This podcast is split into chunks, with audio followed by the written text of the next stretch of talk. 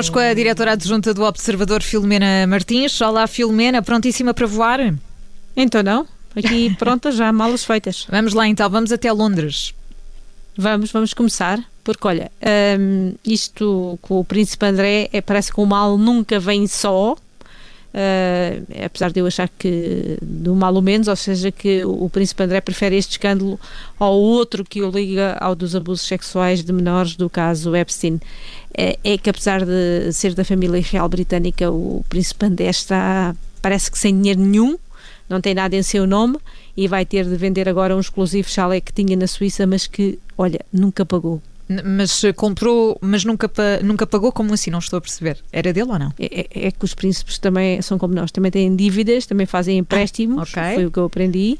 Uh, e o chalé na luxuosa estância de Verbier está avaliado em 20 milhões. Ele comprou com a ex-mulher, a Sarah Ferguson, em 2014. Uh, parece que compraram uma amiga pessoal, só que ela agora possui os dois. Diz que dos 18 milhões e meio da venda na altura, uh, eles ainda devem 7 milhões e que já não têm paciência para continuar a esperar pelo dinheiro que nunca chegou e que parece que eles prometem pagar sempre, todos os meses, dizem que vão pagar no próximo mês, no próximo mês, mas até agora zero.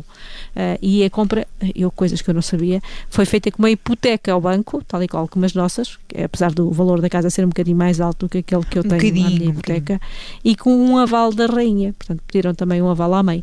Uh, mas parece que é verdade é que uh, o valor total nunca chegou à proprietária, portanto não sei o que, é que eles fizeram com o dinheiro, devem ter feito umas obrasitas. Um, e, e, o André, coisa que a gente também não sabia, não tem nada em seu nome, mas nada mesmo. Atualmente ele vive no Royal Lodge com a ex-mulher, não é? Uh, e a casa também foi alugada à mãe, a rainha, em 2003, e por um período de 75 anos, que isto lá em Londres é alugueres de longa duração para a realeza.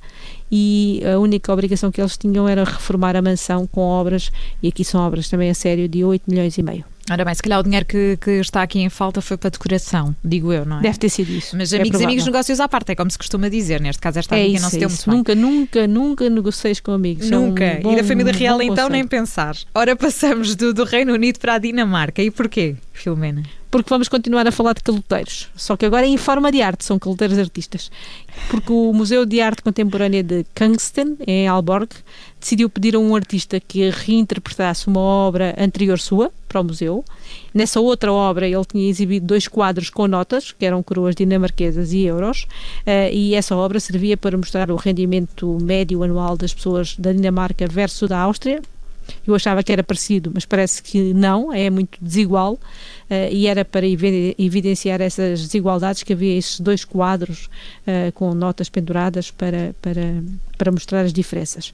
Uh, só que desta vez o museu deu-lhe as notas para a obra e o dinheiro para pagar o trabalho, foram 72 mil euros mais ou menos no total, só que o museu, quando desempacotou o trabalho, recebeu duas molduras em branco e vazias. Ah e o título da obra, que era Fique com o dinheiro e corra. Ora bem. É um verdadeiro artista, Filomena. Exatamente. Estava aqui a lembrar-me que... daquela obra do artista plástico, fui agora lembrar-me do nome, pesquisar na internet, o Salvatore Garau, que era uh, aquela obra de arte invisível. Não sei o que é que será Exatamente, pior. é, é mais ou menos esta. Mas este mesmo era, era bom, porque havia duas molduras, estavam era vazias e, e, dizia mesmo Fique o dinheiro e corra. É um bom título. Uh, e o, o, museu, que é, é um museu pequenino, não é? Não tem muito dinheiro, não achou graça nenhuma à coisa, diz que o artista violou um acordo legal e ficou com o dinheiro da, da, da instituição, não é?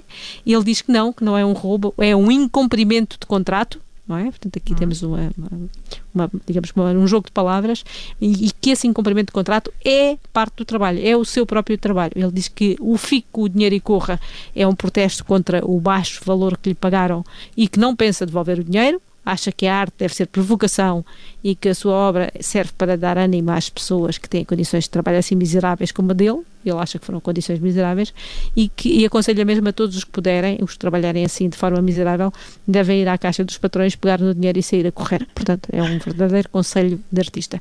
A verdade é que o museu, ainda assim, decidiu expor o novo trabalho do Anning, é o nome dele, que é um artista conceituado na Dinamarca. Bom, já que lá estavam as molduras, não é? Mais vale pendurá-las, de facto. É, duas moldurazinhas. Em branco, pronto. Enfim, tem, é tem São branquinhas artística. Mesmo. E eh, na Holanda, uh, Filomena, é mais uma hora. É, e há uma experiência com porcos, fica-se a saber. E está a ser feita no aeroporto de Amsterdão, se por lá passares por estes dias, porque, olha, uh, toda a gente usava falcões, sobretudo, porque as aves são um perigo para os aviões nas aterragens e levantamentos. Uhum. Os aeroportos têm sistema para afastar estas aves, são os Bird Strike, e normalmente o que usam são falcões para os apanhar. Só que o, o aeroporto de Schiphol decidiu usar um grupo de 20 porcos os bichos ficam num terreno de 2 hectares entre pistas e eles acham que vão atrair as aves e vão deixá-las fora do raio de ação dos aviões. Ma, uh, certo, mas porquê é que os, os pássaros vão ter com os porcos? Eh, porque, porque acho que o fazem habitualmente. Acho que os pássaros são. É um comportamento os, normal. Os porcos atraem pássaros ou os pássaros são atraídos pelos porcos. Não sei explicar estas coisas. sei que eles vão testar a medida. Primeiro, até sem os porcos, num terreno com as mesmas características. Uh, obviamente, mantendo todas as outras medidas de segurança atuais. Mas vão fazer isto tudo, se, seguir tudo através de tecnologia, radares, aquelas coisas todas modernas. E também testar sons especiais e até raios laser para afastar os, as aves, os pássaros. E e vão também experimentar ervas especiais de que os pássaros não gostem, mas que os porcos gostem, para ver se desta vez a coisa funciona. Se a coisa se resulta. com os pássaros nos aeroportos. E hoje vais terminar este jet lag com Dire Straits e a propósito daquela história dos quadros, não? Uh, vou, vou, vou, vou acabar a falar de dinheiro, porque isto hoje começou tudo com dinheiro, foi o do Príncipe Philip, foi os quadros, portanto, Money for Nothing, é sempre bom recordar Dire Straits. Muito bem, assim que vamos terminar o jet lag de hoje com a diretora adjunta do Observador, Filomena Martins. Amanhã voltamos a viajar pelo mundo insólito. Até Olha, amanhã, vou-te dar uma má notícia, amanhã Diz. não voltamos. Ah, Tá bem. Então pronto, sexta-feira? Amanhã, amanhã eu, eu vou voar mesmo. Uh, ah, ok, ok. Pronto, tá então olha, boa viagem. Tenta enviar pode. uma história do ar, dos céus. Vai tirando dos notas. Céus. Esperamos por elas tá na próxima semana. Obrigada, Filomena. então vá. Obrigada, boa Beijinhos. viagem.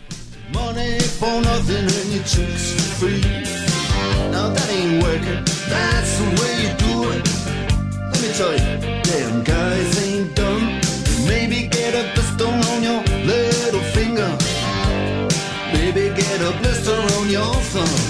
We got to install microwave ovens, custom kitchen deliveries. We got to move these refrigerators. We got to move these color TVs. Little faggot with the earring and the makeup. Yeah, buddy, that's his own hair. The